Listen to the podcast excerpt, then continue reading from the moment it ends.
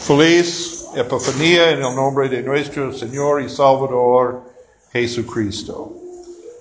En su Evangelio, San Juan seleccionó solo siete de los muchos milagros de Jesús para inclu- incluir en su Evangelio.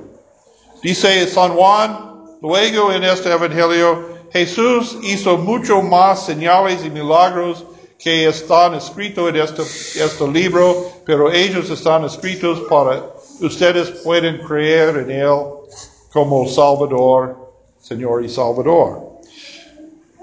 Pero ah, en los otros evangelios hay, hay varios milagros, pero Juan seleccionó solo siete, siete milagros en su evangelio, y este es el primero. Entonces, este es, este es que hizo la patrona y el estandarte por los otros. Y que leemos primero el tercer día. ¿Qué, qué significa el tercer día para nosotros? Confesamos en el credo resucitó, el tercer día resucitó de entre los muertos. Jesús murió en la cruz y resucitó el tercer día. Pero en esta misma Semana Santa, Jesús instituyó la Santa Cena con pan y vino, con recibamos el cuerpo y la sangre de Cristo en, el, en, con y bajo el pan y vino en el Santa Cena. Y esta, es- este texto habla también de qué? Vino. Y en nuestra ah, lectura del Antiguo Testamento, en Amós, tenemos una profecía, otra profecía mesiánica que como encontramos muchas veces en el Antiguo Testamento. Amós habló sobre la restauración de Israel por el Mesías y habla de la restauración de- del pueblo, de su libertad, liberación de cautividad y de la, restauración de la, de la tierra, de los cosechas y qué más. Dice, plantaré viñas y beberé vino. Es decir, la Biblia no dice vino o cualquier otra bebida alcohólica es pecado en sí mismo. ¿Qué es la advertencia en la Biblia contra alcohol? Es contra el exceso, contra el abuso, contra la intoxicación. ¿Por qué? Porque con la intoxica- intoxicación perdimos el juicio. Y mucho es mucho más probable para caer en, la- en pecado cuando estamos emborrachados. Porque ¿qué pasó cuando una persona está emborrach- emborrachada? Es, es probable para caer en, en la inmoralidad sexual y qué más. ¿Qué es el resultado entonces? Peleas, escándalos, mucho más que no queremos. Entonces la, la, la, la Biblia dice, queda sobre, sobrio y alerta para la tentación, pero en moderación el vino es una bendición de Dios. Es como las otras cosechas de la tierra. El Señor nos bendijo con el vino y también el matrimonio. La presencia de Jesús en este ah, evento fue un señal mesiánico porque muchas veces en el Antiguo Testamento los profetas hablan del cumplimiento del plan de salvación de Jesús como qué? Una boda, una fiesta de una boda o una banquete, es decir, una gran cena, una celebración. Y luego en ah, Jesús, en Mateo, Jesús habló sobre el reino de Dios como una gran fiesta de boda que todos fueron invitados, pero muchos no quieren asistir. Pero esa es la otra parábola de Dios. Entonces la visión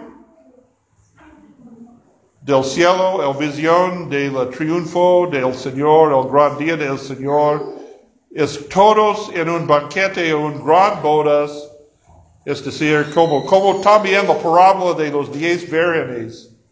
Los de diez vírgenes deben, uh, algunos los insensatos no tienen suficiente aceite, los uh, sabios tienen su aceite y cuando el novio viene para llevar a la boda, los insensatos se fueron para buscar aceite y los otros se fueron con la novia a la boda y cerraron la puerta a la boda.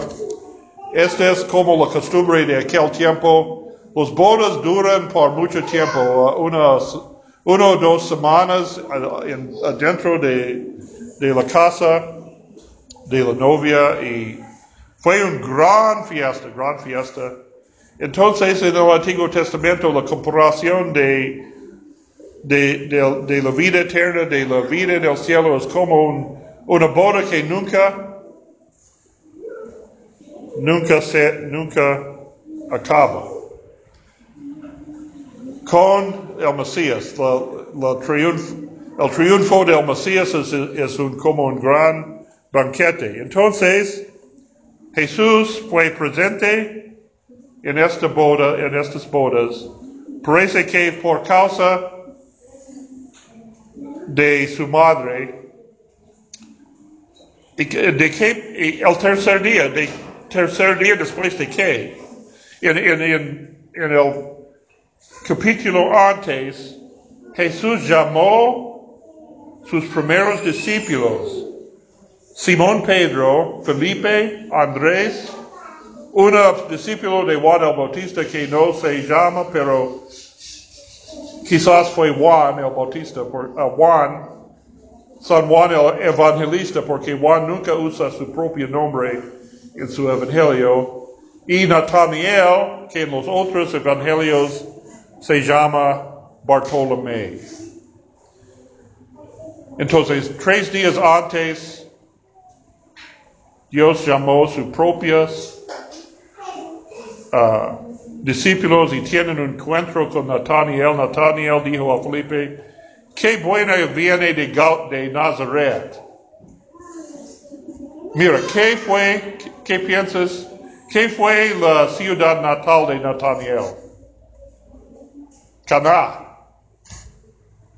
Nathaniel fue nacido en, en Cana. Cana es 15 kilómetros al norte de Jerusalén. Es un pueblo, otro pueblo pequeño, 15 kilómetros al norte de Jerusalén. Hoy en día se llama Kerbet Cana. Ah, y esta fue la, ciudad de Nathaniel. Pero parece que Jesús y estos discípulos, sus primeros discípulos fueron invitados a estas bodas por causa de María, la madre de Jesús, porque dice primero María fue invitado a esta boda, estas bodas, y luego también fueron invitados Jesús y sus cinco discípulos.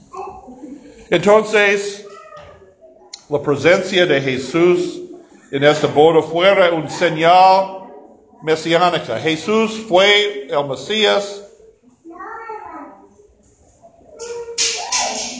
La comparación de la venida del Mesías es como un boda, entonces aquí está un señal. También el vino, tenemos, este fue el tercer día después de, de llamado de los discípulos. Jesús resucitó, Tres días después de instituyó su Santa Cena con sus discípulos. Y hay vino, eh, hay vino en este evento. Pero este no fue el cumplimiento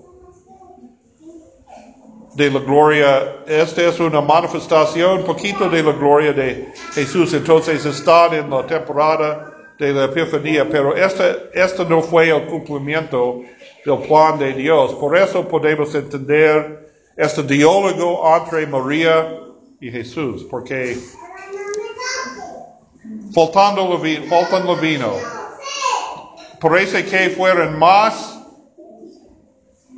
personas en estas bodas que, uh, que ellos han planificado, entonces no fue suficiente vino. Y María dijo a, a, a Jesús, no tienen vino. Y Jesús dice, mujer, ¿qué, qué, tienen, qué, qué tienen conmigo? No es la hora. ¿Qué es ¿Cómo podemos en, o, entender esta uh, conversación? ¿Qué es la otra, qué otro tiempo Jesús habla a su, su madre como mujer? En la cruz, una de las últimas palabras de la cruz, Jesús entregó su madre a Juan, a San Juan, dice, mujer, aquí está su hijo. Y Juan, aquí, Aquí está su, su madre. Porque la costumbre fue el primogénito tiene la responsabilidad para cuidar por su madre. Pero este es Jesús hablando de la cruz, Jesús hablando a María no solo por su, como su hijo, pero como tu Señor. Por su en aquel tiempo él fue muriendo en la cruz según el propósito de Dios, entonces manda a María a vivir con Juan. Y dice, en este momento, hablar con María también como su Señor, no como su hijo, porque María sabía que Jesús fue el prometido, el Mesías de Israel. Entonces parece que él fue hablando como Jesús como el Mesías, está pidiendo su Señor, ayuda esta gente, ayuda, tú tienes el poder, ayuda esta gente ahora porque, mira, falta el vino, tenga misericordia. Y Jesús dice, mujer, esta no es la hora planificada, esta es, no es la hora de la gloria cumplida de, Jesús en la cruz. Solo en la cruz, en la Semana Santa, con la entrada en Jerusalén, la entrada triunfal en Jerusalén, la institución de la Santa Cena, la muerte en la cruz y la resurrección. Esto fue el cumplimiento de todas las cosas, toda la misión de Jesús. Pero en esta hora no. Esta hora no es. Este es el tercer día, los discípulos fueron presentes, fue vino, Jesús fue presente, pero esto no fue la hora. Entonces Jesús dijo a su madre, no es la hora, pero María mostró su fe porque no habla contra Jesús, pero dijo a los siervos, haga, hagas que él dice te, diga. ¿Quién otra, ¿Quién otra dice, escucha, este es mi amado hijo, escucha a él, el Padre Todopoderoso? Entonces ahora es su madre dice, escuchad a él, porque ella tiene la, ella tiene la fe en él, él sabía él que es el Mesías y él tiene, ella tiene la fe en Él, en la misericordia de Él. Entonces Jesús cambió la agua al vino. Y en esta en este acto, Él bendijo este matrimonio, también bendijo la institución del matrimonio también, porque este es Primero, esta historia, este texto es señal que Jesús es el Mesías, pero también es un señal que la nueva creación, la nueva orden en Jesús, en Jesucristo, no niega la creación de Dios en el principio. Dios instituyó en el principio el matrimonio entre un, un, un hombre y una mujer por toda la vida. Y que dijo en, en nuestra epístola, San Pablo repetirá estas palabras. Por eso un hombre dejará sus padres y la mujer dejará sus padres y todos son un solo carne.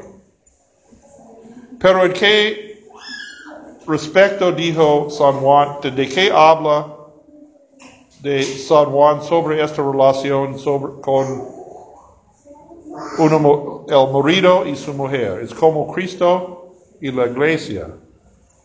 Cristo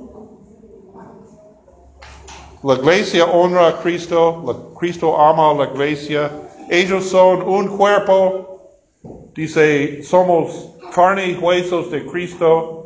La mujer el hombre y mujer son un cuerpo.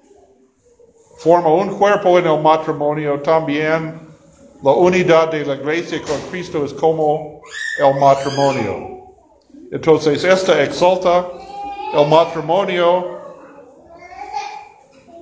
el matrimonio no es algo para despreciar, es, santi, es esta santa en los ojos de Dios. Este Dios instituyó. Ahora, la iglesia católica dice, matrimonio es un sacramento. Nosotros no, ¿por qué? Porque matrimonio no es un medio de gracia. Dice, matrimonio es un sacramento porque Dios instituyó. También nosotros dice, el sacramento es algo que el Dios mismo instituyó para nosotros. Pero la diferencia es, Dios instituyó el matrimonio en el principio, cuando creó a Adán y Eva. Pero no como medio de gracia, no recibamos perdón de pecados por el matrimonio.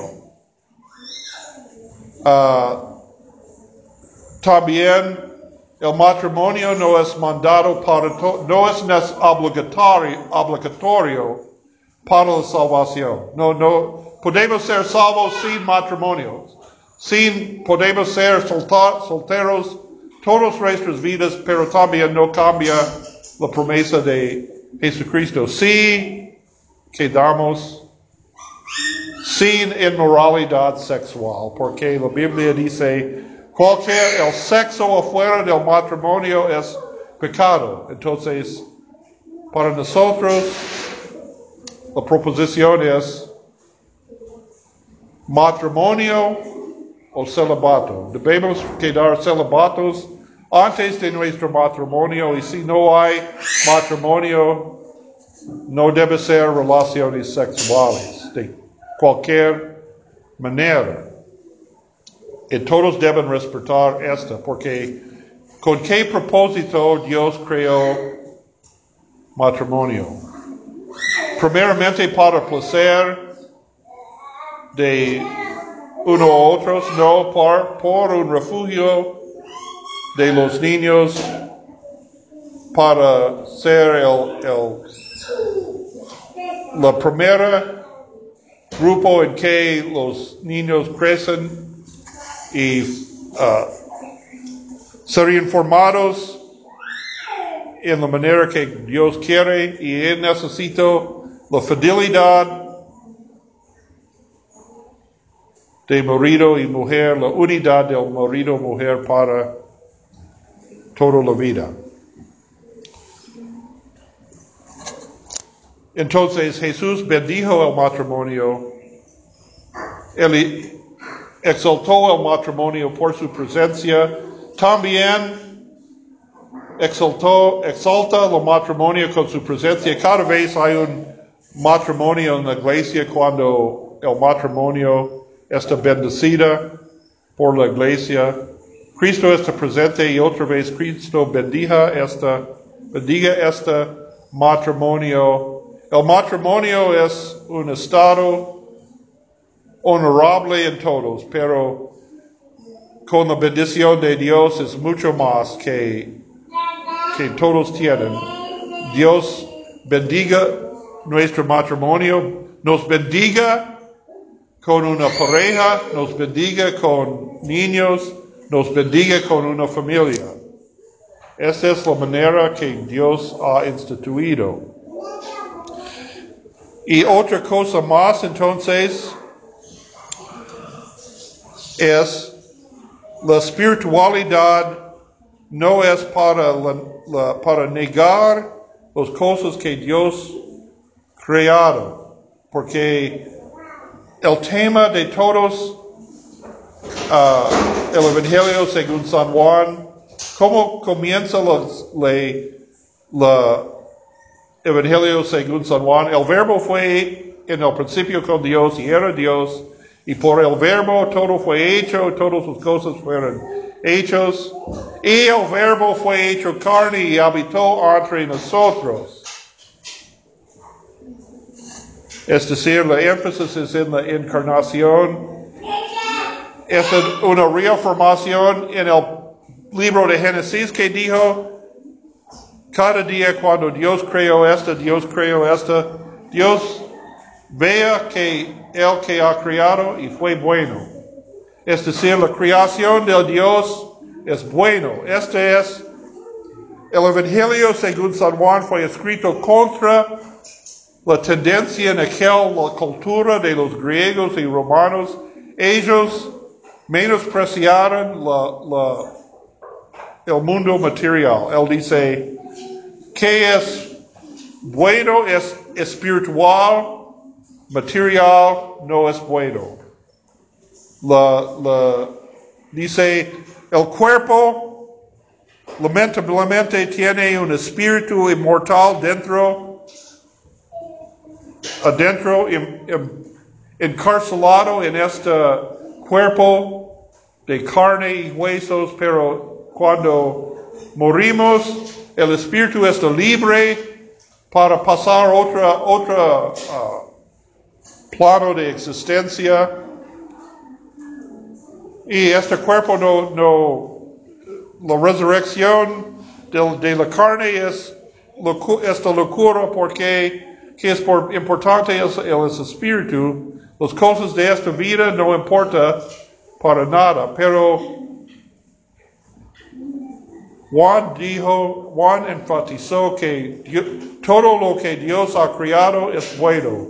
El espiritual, el invisible y visible, todos son uh, criaturas de Dios. Y las cosas de este mundo son bendiciones de Dios. El pan y el vino el matrimonio. Entonces el celibato es para preservar la persona hasta su matrimonio. No es algo superior, no es un estado superior al matrimonio. Entonces, por esto, en la, en la época de la reforma, los reformadores, Lutero y los reformadores dice, no es mejor para ser monje o monja que un marido o mujer. Todos pueden glorificar a Dios en el matrimonio, en el trabajo, en la vida cotidiana.